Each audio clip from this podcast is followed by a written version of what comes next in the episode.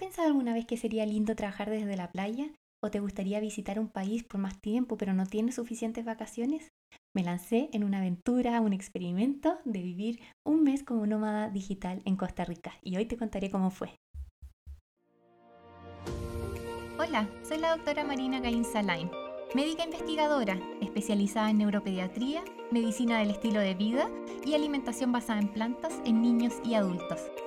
En este podcast, Sembrando Salud, vamos a conversar y aprender sobre cómo los hábitos de vida impactan nuestra salud.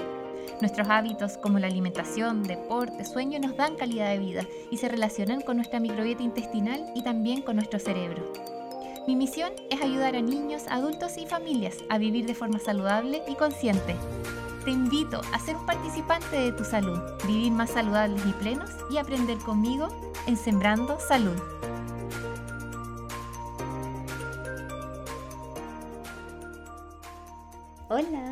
Bienvenidos a este nuevo episodio.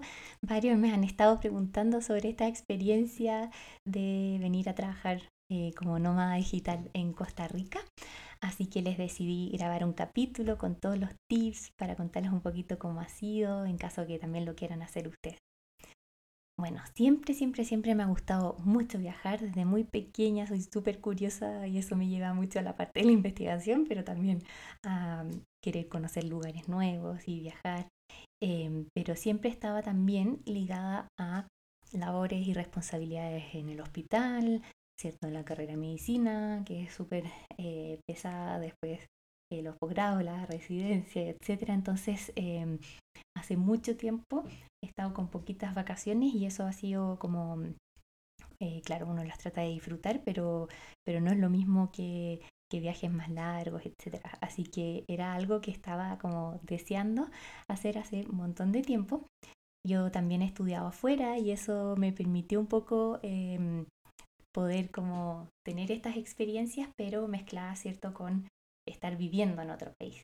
Eh, viví dos años en Estados Unidos, viví un año en Canadá y ahí eh, también pude viajar, pero es como te vas a vivir allá y eh, tu nuevo trabajo allá, tu nueva casa allá, entonces no es lo mismo que esta experiencia como de poder ir moviéndose mientras uno trabaja. Y cuando conocí a gente que hacía esto, lo encontraba genial, como que me daba muchas ganas de poder hacerlo y yo decía, pucha, es algo que nunca voy a poder hacer en mi vida porque el trabajo con pacientes, etcétera, en hospital no lo permite, siempre tengo que estar eh, en un lugar fijo. Pero este año terminé, eh, después de que terminé la residencia, empecé a trabajar en la tesis de mi doctorado y eh, estoy en la parte como más teórica de la tesis de todo el diseño, etcétera, de la revisión de la literatura, del diseño de la metodología, postular al comité de ética, todas esas cosas. Entonces, em, ahora se me hizo un poco más factible poder moverme. Empecé con viajes chiquititos a Valdivia, donde está mi mamá, ¿cierto? Eh, por ejemplo, una semana y en realidad podía trabajar perfectamente estando allá, continuaba con mis consultas y por una semana solamente no tenía como eh, mi consulta presencial, que es solamente los días lunes. Entonces se empezó a ser más factible y después eh, hicimos un viaje con José a Buenos Aires por algo más de trabajo, pero también lo pudimos mezclar súper bien. Entonces em, empezamos a tener estas experiencias donde ya pudimos hacerlo cortito eh, en otro país y así nos empezó a resultar mejor. Entonces ahí se nos ocurrió esta idea de poder hacer este viaje a Costa Rica a mí Costa Rica me encanta. Yo había venido ya una vez durante un mes cuando estaba eh, en la universidad, en los primeros años de la U. Y ahí había recorrido durante un mes mochileando Costa Rica y lo había encontrado maravilloso. Y también una muy, muy buena amiga vive en la capital, en San José. Entonces tenía hartos motivos para querer volver. Y, em, y José trabaja em, también de forma remota, tiene que ir de repente presencial y logramos pedir eh, como el permiso para poder durante este mes que él también estuviese solamente remoto. Entonces ahí ya nos resultó y lo que yo hice fue coordinar como todos los controles de mis pacientes presenciales em, para la vuelta en enero y todos los que necesitaban alguna horita entre medio, ¿cierto? Todo con telemedicina, que es algo que yo hago mucho. Muchos de mis pacientes los veo por telemedicina porque igual las consultas son largas de una hora y como vemos principalmente también todos estos temas de, hábitos, de alimentación, etcétera, son cosas que podemos, eh, que son principalmente conversar y conectar con el paciente y esas cosas se pueden hacer muy bien de esta manera. Y al menos a mí me resulta súper, súper bien. Así que ahí empezamos a diseñar esta aventura y buscamos eh, pasajes por Em, en estas épocas como de Cyber Monday o Black Friday, etc. Y ahí encontramos pasajes súper baratos a Costa Rica em, y los tratamos como de gestionar, cosa que fuese no como en temporada tan alta, entonces nos salió como la mitad de lo que normalmente uno estaría pagando si es que fuese en una fecha como más concurrida. Bueno, y para mí también es un sueño en realidad esta experiencia y también sé que es un privilegio. Eh, existe muy poquita gente, ¿cierto?, que, puede tomar esta decisión y para nosotros poder hacerlo eh, fue algo muy, muy, muy bonito y que estamos súper agradecidos, pero también sabemos que es consecuencia de muchas decisiones que nos lograron permitir salir un poco de este status quo, ¿cierto? Que nos permitió estar acá. Eh, para, en el caso mío, lo más tradicional, ¿cierto? Habría sido que yo saliendo de la residencia entrara a trabajar en un trabajo full time en un hospital. Eh, el hecho de decidir no hacer eso obviamente tiene un, mucho más riesgos como económicos y dificultades en ese ámbito.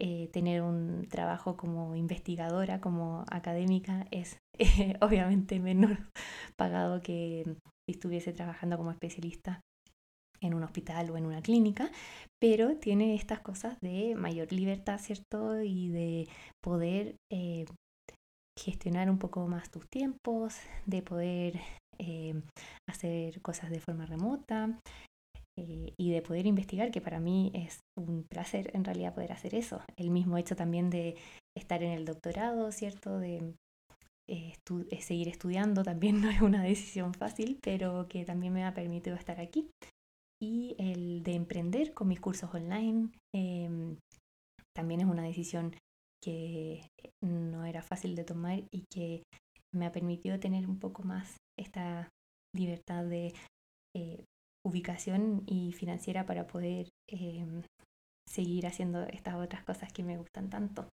Eh, también el hecho de independizarse en la consulta, no es fácil saliendo de, la residencia tener eh, pacientes, ¿cierto?, en la consulta médica de forma independiente, no estar asociado a una clínica, hay que generar mucho contenido para poder eh, llegar a personas y que te conozcan, siendo que eh, no llevas tanto tiempo trabajando, ¿cierto?, de forma independiente. Entonces, y, y, eso mismo lo fui haciendo durante la residencia para poder tener em, mis pacientes y que me fueran conociendo una vez que terminara la especialidad.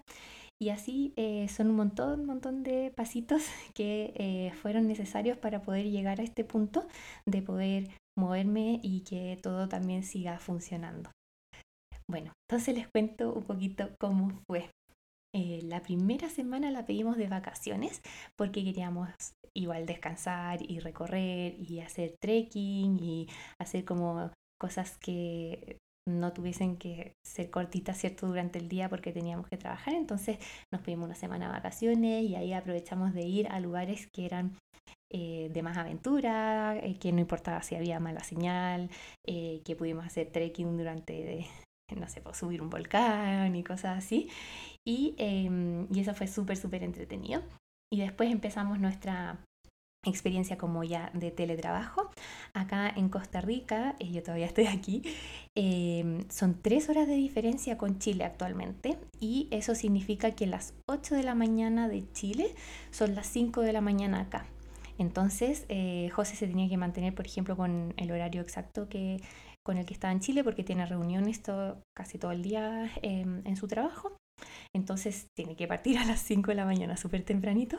Y eh, yo lo, en general yo partía a las 6. Entonces después teníamos el break de almuerzo de José, que era entre las nuestras 10 y las 11 y media.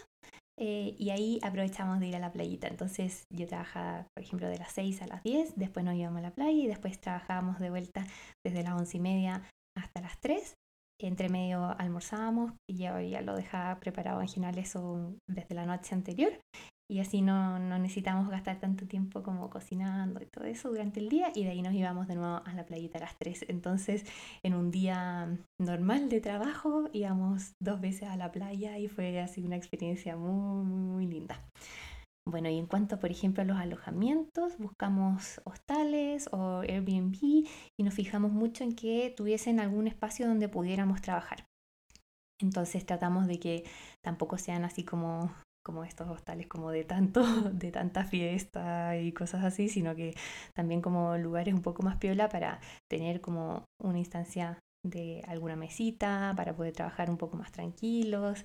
Eh, los Airbnb también nos funcionaron súper bien porque en general eran como estudios y muchos tenían alguna mesita o algo, o la misma del comedor, ¿cierto? Para poder eh, trabajar y eso nos funcionó muy bien y también disfrutamos mucho uno que era como un bed and breakfast y que tenía mesitas como eh, en un jardín muy selvático, hermoso, y ese también fue súper bonito para trabajar como en un entorno eh, más en el, en el exterior y, y, lo disfrutamos harto.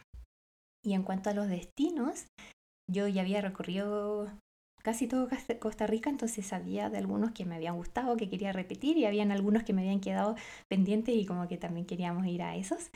Y tratamos de elegir eh, pueblos o ciudades, ¿cierto?, en la playa que tuviesen eh, buena conectividad, ¿cierto?, donde habían hartas opciones para, para ir a comer o restaurantes o lugares con buena señal de, de Wi-Fi.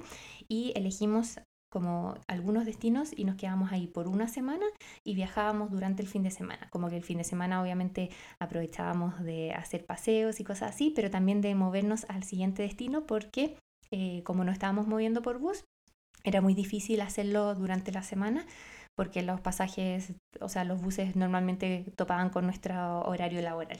Entonces así durante el fin de semana era más fácil y nos quedamos como una semana, por ejemplo, en Tamarindo, una semana en Santa Teresa, como lugares que sabíamos que íbamos a disfrutar la playita, pero que también iba a haber buena señal y que íbamos a poder trabajar tranquilos.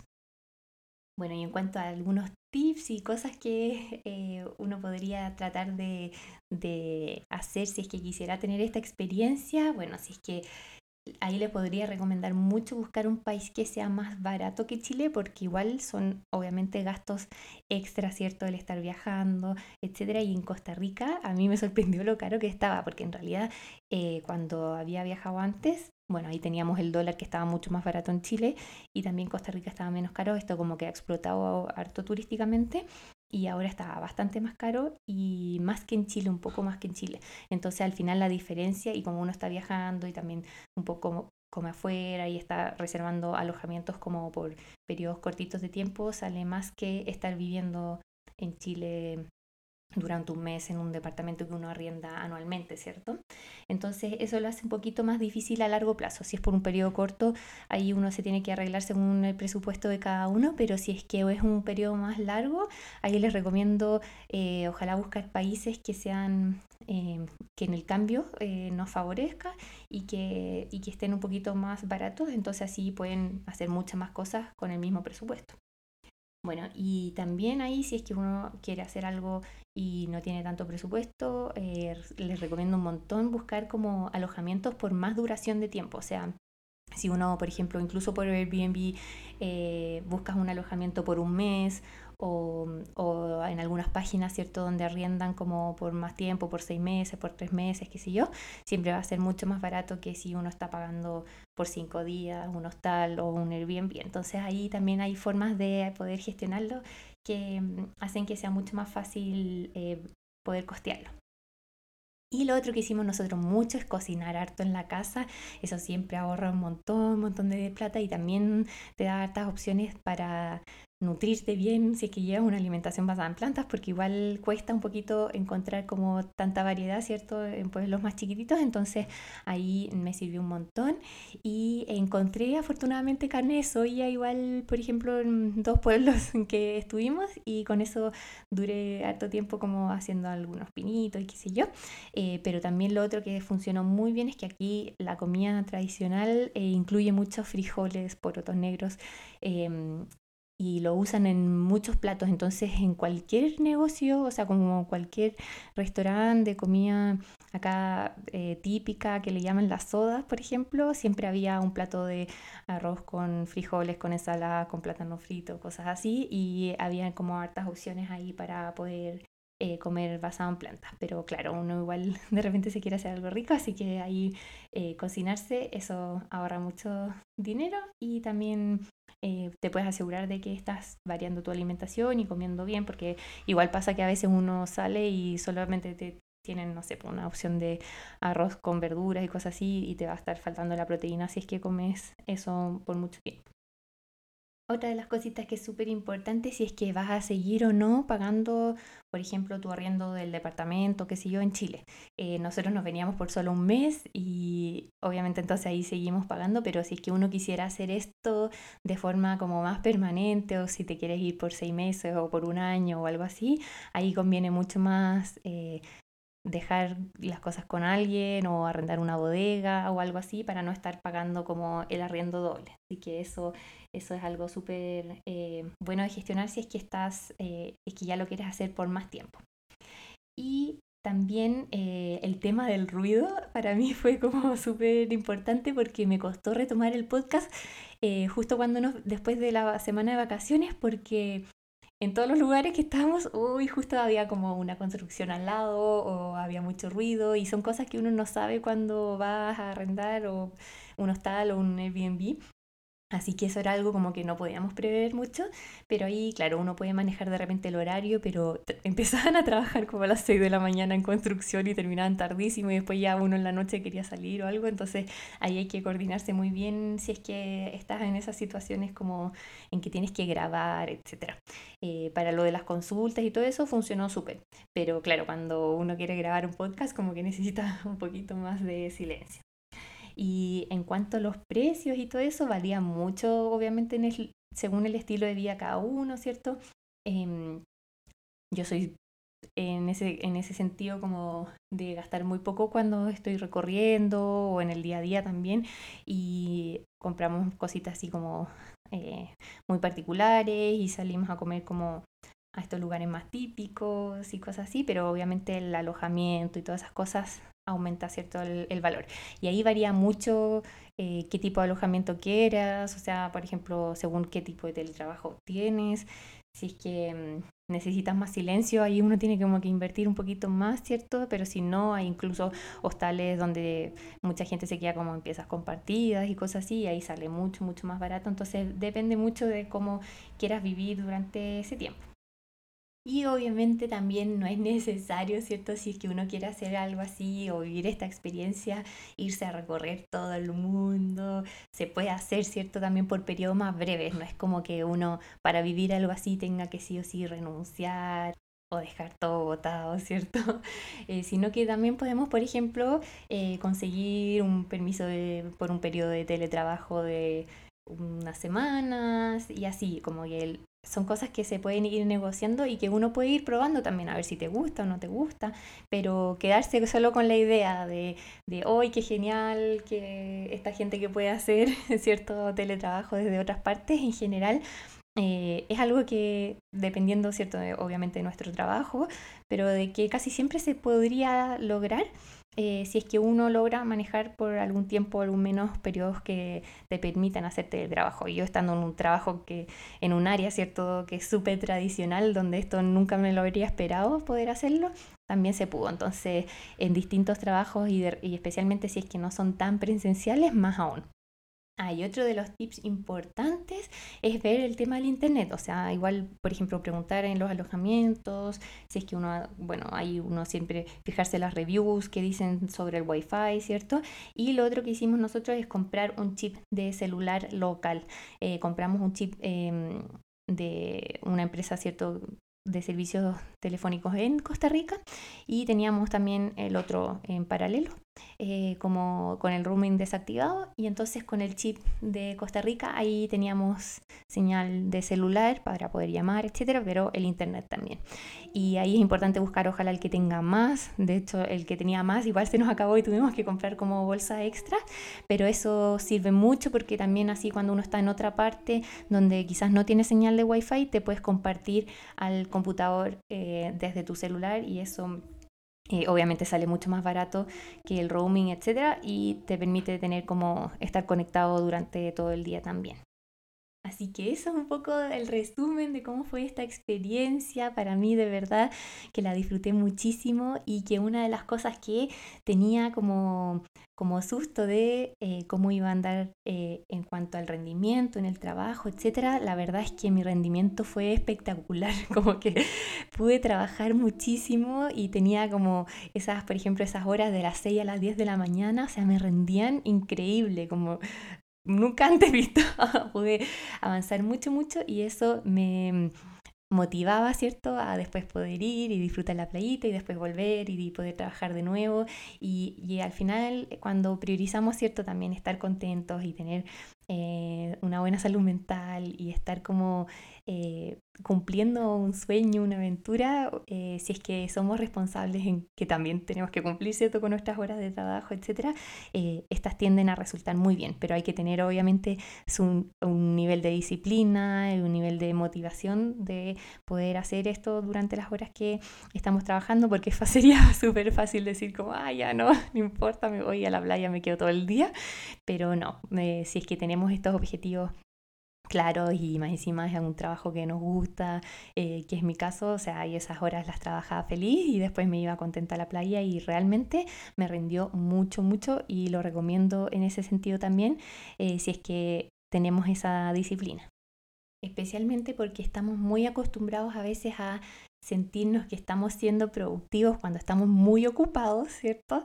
Pero en realidad a veces somos mucho más productivos cuando estamos eh, durante algunas horas trabajando muy enfocados, con menos distracciones y después disfrutando y despejando la mente y eh, estando más contentos. Entonces eso es algo súper importante porque claramente uno después de un día, no sé, de trabajar 12 horas de corrido, sientes, uy, como que trabajé un montón, pero... Em, me ha pasado que en estos días de repente de estas cuatro horas más cuatro horas de trabajo, ¿cierto? De ocho horas en total, pero súper, súper focalizadas, tienden a ser más productivas y estoy más contenta que en un día que quizás eh, en mi casa habría estado trabajando más horas y donde no habría estado quizás igual de productiva. Así que en ese sentido, para mí fue muy, muy, muy positivo.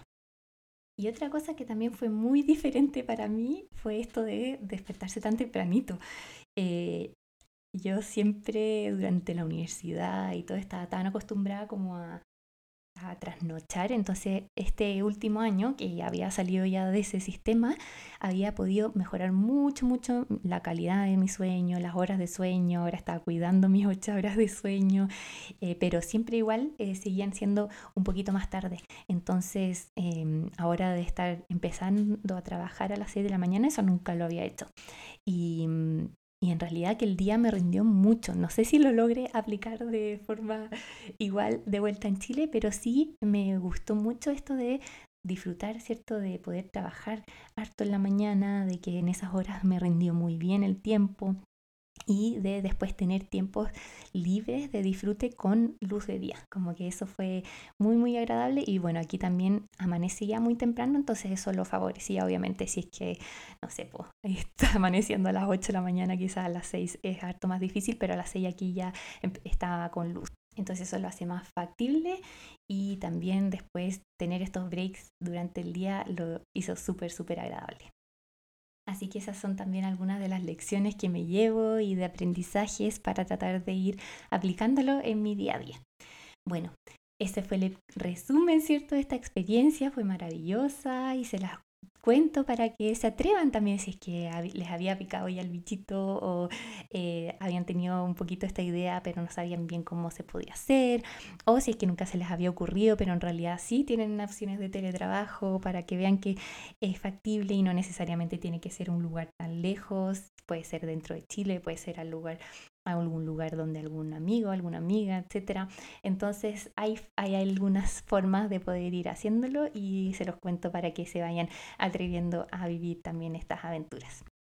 Bueno, y de algunas novedades también les quiero contar que pronto, pronto, pronto voy a hacer una masterclass de vitamina B12 para público general. Les voy a enseñar todo lo que tienen que saber sobre vitamina B12.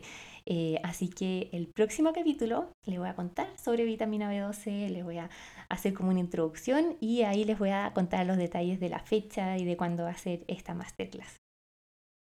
Y así terminamos este capítulo. Fue un poquito más espontáneo y un poco quizás más desordenado, pero quería ir contándoles un poco eh, las cosas que se me iban ocurriendo, ¿cierto? Sobre cómo había sido esta experiencia, sobre algunos tips que les podía recomendar si es que se quieren atrever a eh, tener esta experiencia como nómades digitales. Em, y obviamente también a mí mucho a aprender todavía si es que si quisiera hacer esto como por más tiempo, etcétera.